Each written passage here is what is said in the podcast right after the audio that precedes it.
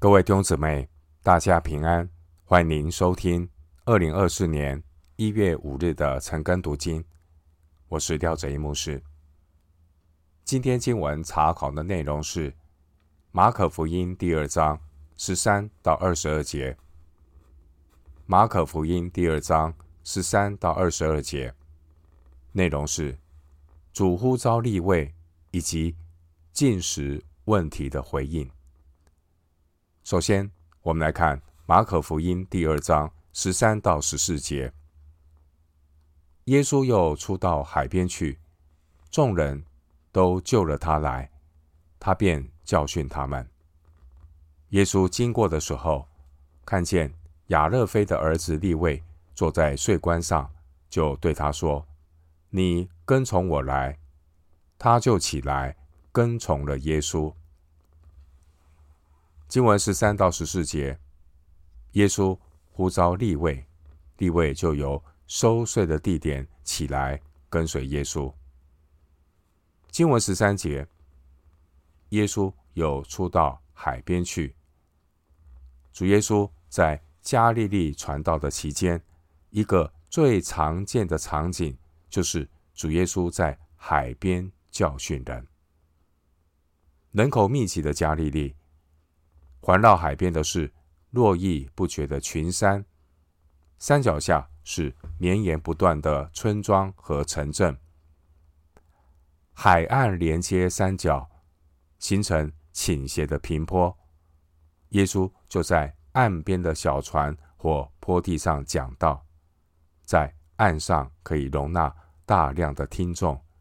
马可福音四章一节，主耶稣在他。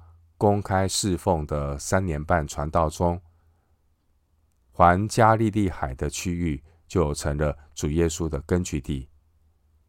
当年登山宝训，就是主耶稣在这些加利利的山坡地施教的记录。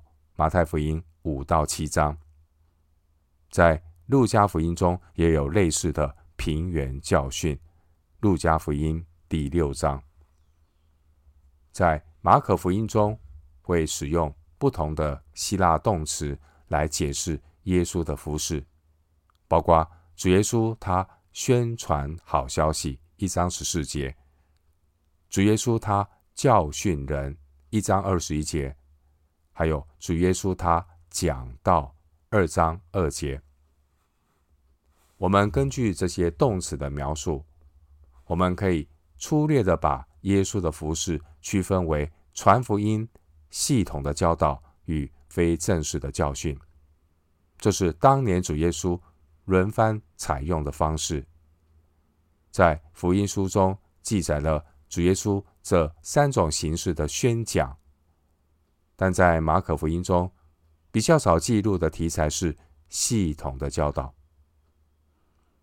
经文第十四节的立位。一般都认定他是立位马太，马太福音九章九节，十四节的利未，他是一个税吏，他的工作地点在加利利。利未无疑在当时是一位不受欢迎的人物，因为利未他服侍的老板是当时候众所讨厌的希律王，分封王希律，他是有一半以东的血统，利未为这一个希律王效力，这使得利未就像一章四十节那个长大麻风的人一样，利未极度的受到正统犹太社会的排斥。另一方面，当时这一类的税吏大多数是贪婪不道德的，这也难怪当时犹太民族主义分子。对税吏很有成见，因为税吏是直接为罗马人或希律来效命。人生命的改变只有神能够成就，就好像旧约的立位支派，如果不是神的怜悯带来的改变，生命记三十八章八到十一节，立位人呢是不可能希有希望得到上帝的拣选。同样的，今天经文十四节的这位名叫利未的税吏，在人看来，他也不可能有得救的希望。但现在，主耶稣却呼召他成为使徒马太。前面我们看到主耶稣怎样按手在长大麻风病人身上，使他得到洁净。照样，主耶稣也呼召利未成为使徒的一员，让他成为奠定新约神国度的根基。马太福音十九章二十八节，以弗所书二章二十节，启示录二十一章十四节。经文十四节，这位立位他坐在加百农的税关上。马太福音十章三节强调他是税吏。经文十四节，主耶稣也认得立位是亚勒菲的儿子，可见利位他是受聘的本地征税员。利位所在的加百农税关是西律王安提帕所管辖地区很重要的一个税关，因为从另一位分封王腓力所管辖的底加波利那一带的人，需要经常绕过加利利湖的北部，通过迦百农这个关口。另外，迦百农这个税关也是从大马士革到地中海巡回贸易通道的必经关卡。当年主耶稣曾经呼召四位渔夫成为主的门徒，现在主耶稣对税吏立位呼召，神的呼召带着权柄和迫切感。西门和安德烈他们是一般的渔夫，而税吏利未他算是一个富有的人。但无论是渔夫或是税吏，他们必须经过的考验是一样的，他们必须要表现的决心也是相同的。这些人都有他们生活的责任和需要。主耶稣呼召他们要撇下一切来跟从他，因为神的工作需要全心全意的去做，并且人如果能够以认识主耶稣为至宝，必然能够将万事看作粪土，毫无保留将自己完全的献上，成为耶稣基督的门徒，这样才能够。与神同行。立位是第五个蒙召的使徒。利未过去可能听过主耶稣的教训。当利未受到圣灵的感动，觉悟自己有罪，利未他切望的能够得到耶稣所带来的拯救。这一位税吏利未，他平时受惯了文士和法利赛人的歧视。他没有想到，主耶稣这一位在人眼中不平凡的拉比，会看上利未。法利赛人是根据利未马太的职业来判断利未这个人，但主耶稣看出利未马太他有一颗乐意领受真理的心。主所要吸引的就是渴慕真理的人。利未的门招是神的怜悯和动工，使得利未他一听到主呼召的时候，十四节说利未就起来跟从了耶稣。经文十四节，利未他这跟从耶稣的行动，对他而言，他要开始展开一种全新的生活方式。利未就像他的名字的含义。利未的含义是联合，他跟从主，融入了主耶稣他日常的生活，成为他的门徒。利未他也得着了马太这个名字，马太这个名字真正的意义是神的恩赐。回到今天的经文，马可福音第二章十五节，耶稣在。利未家里坐席的时候，有好些税吏和罪人与耶稣并门徒一同坐席。因为这样的人多，他们也跟随耶稣。经文十五节，主耶稣他参与利未在家里所摆设的筵席，主耶稣与收税者和当时候的一些人，他们一起同席吃饭。经文十五节，利未在他遇见主耶稣的当天，他就在家里大摆筵席。路加福音五章二十九节，并且把主耶稣呢介绍给他自己的朋友。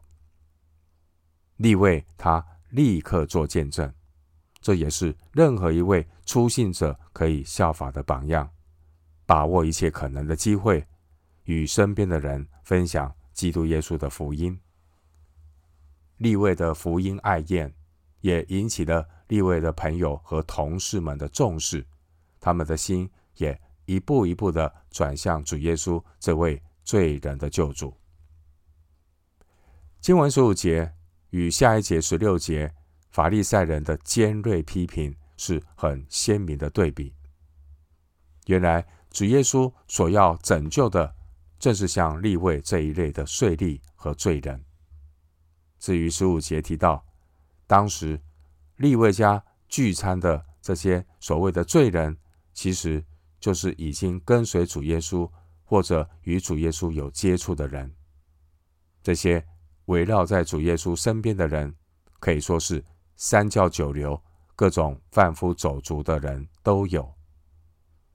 当时候，凡是没有受过律法教育或没有遵守律法、被犹太教排挤的人，通通称为罪人。主耶稣他接受利未的邀请，他没有丝毫的推脱或遮掩。主耶稣知道，他接受利未的款待。明显会触犯到法利赛人，也会影响到群众对主耶稣的看法。可是主耶稣他仍然坚决地表明神拯救罪人的心意和态度。后来在很多类似的集会中，也有不少人因着主耶稣的教训受了感动。在主耶稣复活升天以后，这些人也都认耶稣为救主。后来五旬节圣灵降下的时候，当时候有三千人悔改，想必其中不乏有听过耶稣并跟从耶稣的税吏和罪人。回到今天的经文，马可福音第二章十六到十七节，法利赛人中的文士看见耶稣和罪人并税吏一同吃饭。就对他门徒说：“他和税吏并罪人一同吃喝吗？”耶稣听见，就对他们说：“康健的人用不着医生，有病的人才用得着。我来本不是招义人，乃是招罪人。”经文十六到十七节，文士质疑主耶稣与罪人一同吃饭的正当性。而主耶稣明确地表明，这就是神差遣他到地上的目的。主耶稣来，就是要呼召罪人悔改。经文十六节，主耶稣呼召税吏嘛，税吏立位啊，这件事情在当时候呢，引起了很大的震动。主耶稣竟然拣选了。税吏和罪人作为门徒，这完全违反了当时候传统宗教人士的看法，也和一般社会的惯例不同。正因为如此，法利赛人就趁机制造舆论，激起民愤来反对耶稣。因为主耶稣呼召税吏做门徒这件事，就连施洗约翰的门徒也都对耶稣呢。产生了误解。二章十八节，关于十六节的法利赛人，可以追溯到法利赛人的起源和背景。法利赛人是西元前二世纪中叶马克比反抗希腊人的时期所兴起的一群隔离主义与敬虔主义的人。到了主耶稣的时代，法利赛人他们已经成为。犹太教的中坚分子，法利赛人呢，拒绝承认耶稣是神的儿子基督，并且法利赛人他们一切的言论总是能说不能行。马太福音二十三章第三节，主耶稣指出法利赛人他们一切的行为是假冒为善。马可福音七章六节，法利赛人专研字句，他们眼瞎耳聋。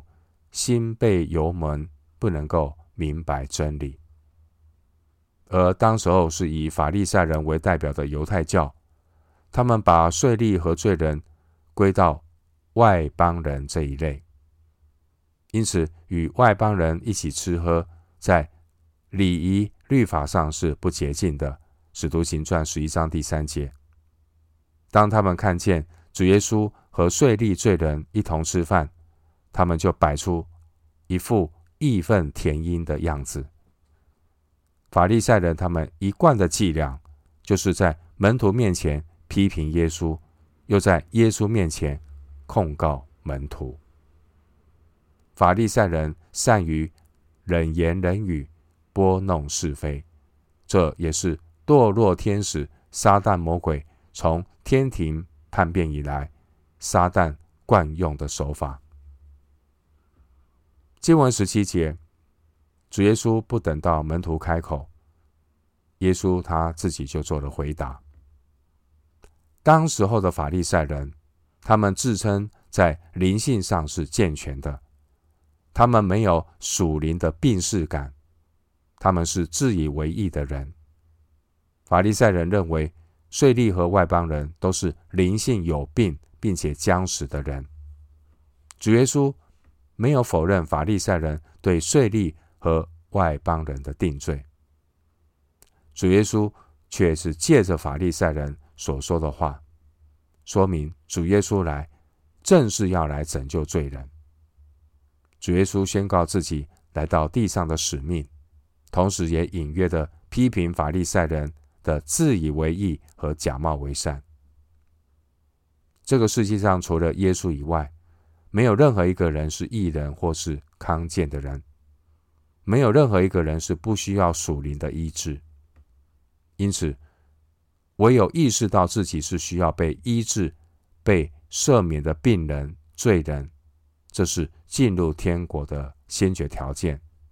否则呢，人是不可能得着医治，因为自以为义的人，他们不愿意就近主耶稣来得生命。约翰福音五章四十节，主耶稣晓得法利赛人他们背后的批评。法利赛人批评主耶稣是一个贪食好酒的人，他们批评主耶稣是税吏和罪人的朋友。马太福音十一章十九节，主耶稣的价值观与这些道貌岸然的宗教人士截然不同。主耶稣，他道成肉身，谦卑自己，他就近世上的罪人。这是神爱世人的谦卑，并不是毫无立场、不负责任、同流合污的社交态度。主耶稣是以他的圣洁和敬虔的生活形态，在吃喝当中与罪人交往，并且把属灵的医治带到他们中间。天国的福音也因此临到这些被社会遗弃的人。主耶稣来，最终、最终的目的、最重要的目的，就是要拯救罪人脱离败坏的生活，要带领罪人进入神圣洁和敬虔的国度。主耶稣所拣选的人，乃是父神赐给他的人。约翰福音六章三十七节。十章二十九节，十七章二十四节。当时候，这些被法利赛人所轻看的罪人，的确都是可怒之子，但他们愿意谦卑的接受主的救恩。当一个人蒙恩，成为主耶稣的门徒，他就不再接受人的定罪，因为主耶稣来要来改变生命。若有人在基督里，他就是新造的人，他开始行走永活更新的成圣道路。回到今天的经文，马可福音第二章十八节，当下约翰的门徒和法利赛人进食，他们来问耶稣说：“约翰的门徒和法利赛人的门徒进食，你的门徒倒不进食，这是为什么呢？”经文十八节，约翰的门徒和法利赛人进食，他们直问耶稣和他的门徒为什么不进食。经文十八节的施洗约翰，他是耶稣的先锋，也是为新的弥赛亚国度开路的开路先锋。另一方面，施洗约翰他是新旧约交替之间的人物。马太福音十一章十二到十三节，而施洗约翰他所继承的基本上还是旧约律法和先知的教训，因此当时候跟随施洗约翰的门徒，他们都是近前的犹太人。施洗约翰的门徒，他们在宗教生活形态上还是受犹太教的支配。施洗约翰他生活的形态。很接近当时候以禁欲思想的昆兰派爱色尼人，因此他们会遵守禁食的条规，也是很自然的。尤其是在施洗约翰下监以后，马可福音一章十四节，施洗约翰的门徒可能觉得更有禁食的必要，因为他们正在经历老师被囚，甚至后来殉道的忧伤中。在主耶稣的门徒中，原来有几位是施洗约翰的跟随者。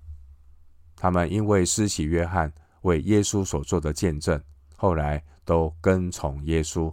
约翰福音一章三十五到三十七节。或许对于法利赛人而言，施洗约翰的一些门徒跟随耶稣，他们会肤浅的认为，跟随耶稣就是选择一条比较容易走的路，因为不必进食，不必饿肚子。或许施洗约翰的其他门徒也可能有类似的看法。另一方面，当时施洗约翰身陷囹圄已经半年多，主耶稣和门徒也没有看见有声援的行动，而现在却和税吏和罪人坐席，他们在那边吃喝，这也导致施洗约翰的门徒在情感上难以接受。当时法利赛人是以犹太教的正统自居，通常不会公开恭维施洗约翰的，但这个时候，法利赛人却是别有心机的要挑动约翰的门徒一起来质疑。没有奉行立场禁食的主耶稣和他的门徒。回到今天的经文，马可福音第二章十九到二十节，耶稣对他们说：“新郎和陪伴之人同在的时候，陪伴之人岂能进食呢？新郎还同在，他们不能进食，但日子将到。”新郎要离开他们，那日他们就要进食。经文十九到二十节，耶稣以新郎同在的例子回应关于进食的质疑。经文十九节，主耶稣他很明显的把自己比喻成新郎，把门徒看成是陪伴的人。耶稣的比喻中。他说到一个婚宴的场合，主耶稣以浅显的比喻来说明，让人一听就懂。这个比喻强调，人在婚宴的时候怎么会进食呢？这个比喻深层思考的问题是：耶稣怎么把自己和门徒同在的时候比作新郎？陪伴的人同在的时候，耶稣这样的一个比喻的背后，其实呢有很深刻弥赛亚及天国的含义。在旧约的当中，神把自己和他的圣民比作新郎和新妇，以赛亚书六章六十二章第五节，但却没有将弥赛亚比喻作新郎的先例。犹太人都晓得，旧约里有一幅婚礼的画面，这象征选民以色列和耶和华神的关系。选民是已经嫁给耶和华的心腹，单单的属于他。以赛亚书五十四章第五节，耶利米书三十一章三十二节。因此，如果以色列这个民族转向别神，这就等于他们在灵性上犯了奸淫，对丈夫不忠，必须接受管教。旧约何西阿书的主旨就是要表达。神依然深爱着他那淫荡的妻子，神希望选民回转。在新约圣经中，也是以新郎来象征基督，这样的比喻曾多次的出现。当年施洗约翰宣告耶稣是新郎，约翰福音三章二十九节，在这里主耶稣他自己宣称他就是新郎，而门徒是扮演嘉宾的角色。关于婚姻所要表达的，不但是男女的相知相爱，更要显示男女双方他们愿意彼此委身，并且公开承诺说“我愿意”。因此，信靠主耶稣的人，他们就如同得着属灵婚姻的盟约的喜乐，他们归在基督的名下。他们进入了神国度里的丰盛。主耶稣毫无疑问的是在向众人宣布，主的来临实际上就是弥赛亚的日子，也就是天国在他们中间开始的时候。尽管天国的完全实现仍然是期望中的进行式，主耶稣他强调，在新郎弥赛亚。同在的欢乐美好时刻，进食是不合情理的。今晚二十节这句话，很明显是预言耶稣被害的日子。二十节是对耶稣要受死的影射。二十节是马可福音关于十字架苦难的第一条线索。二十节说到，日子将到。新郎耶稣要离开，并且要被暴力的除去。以赛亚书五十三章第八节、二十节提到的那日，主耶稣要被钉十字架。因此，禁食所表达的苦难和忧伤，很快就顺理成章的临到了。约翰福音十六章二十节记载，主的门徒因着主要往父那里去。他们非常的哀伤。二十节说，主的门徒就要进食了，这是合乎情理的。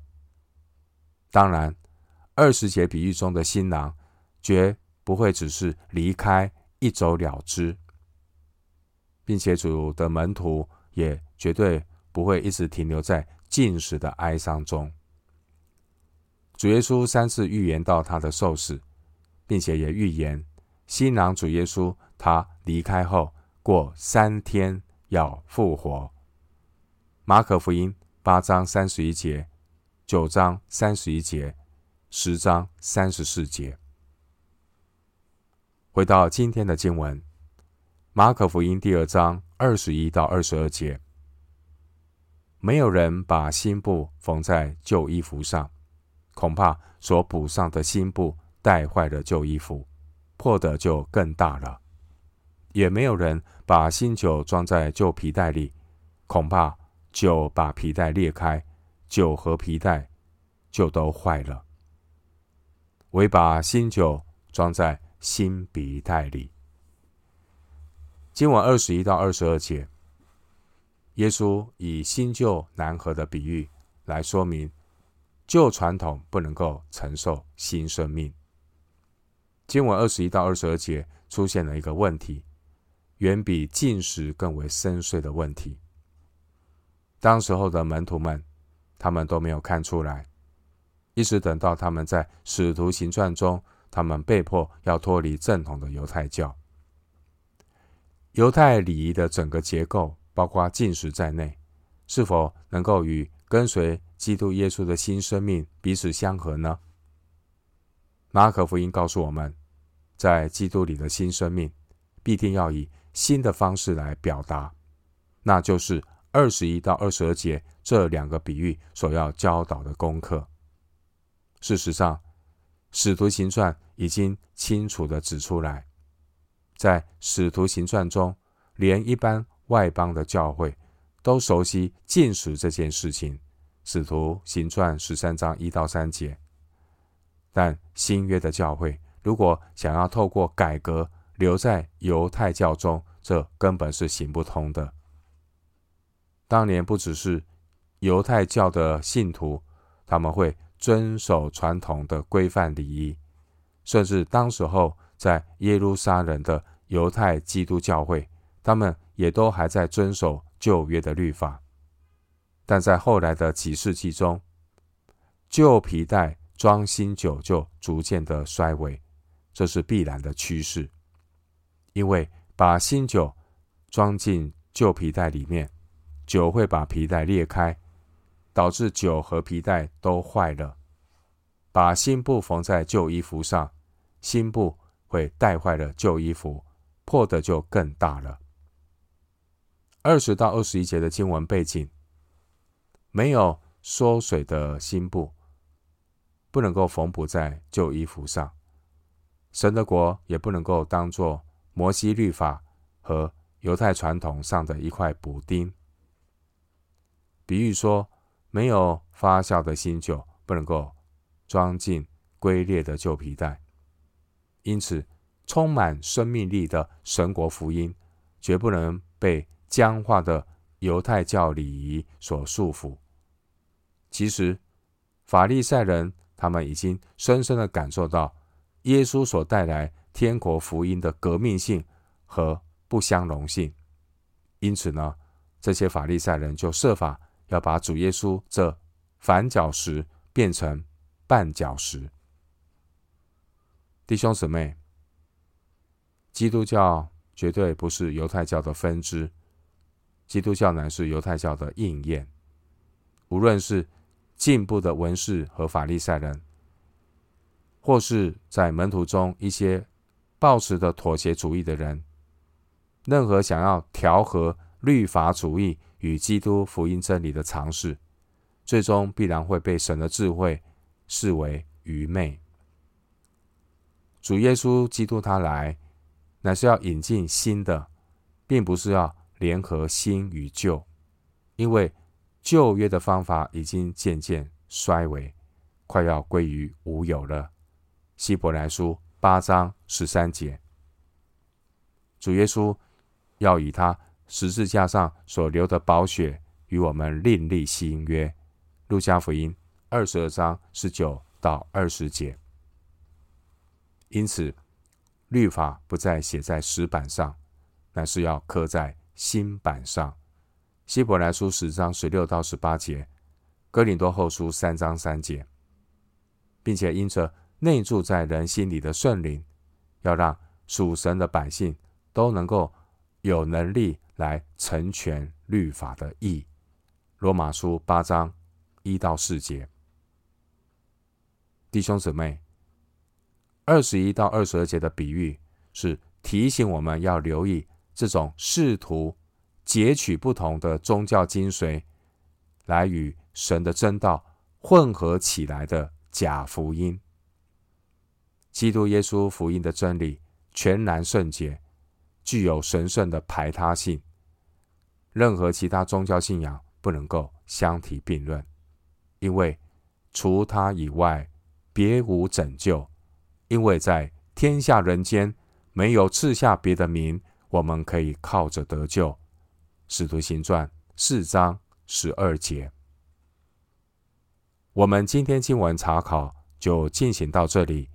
愿主的恩惠平安与你同在。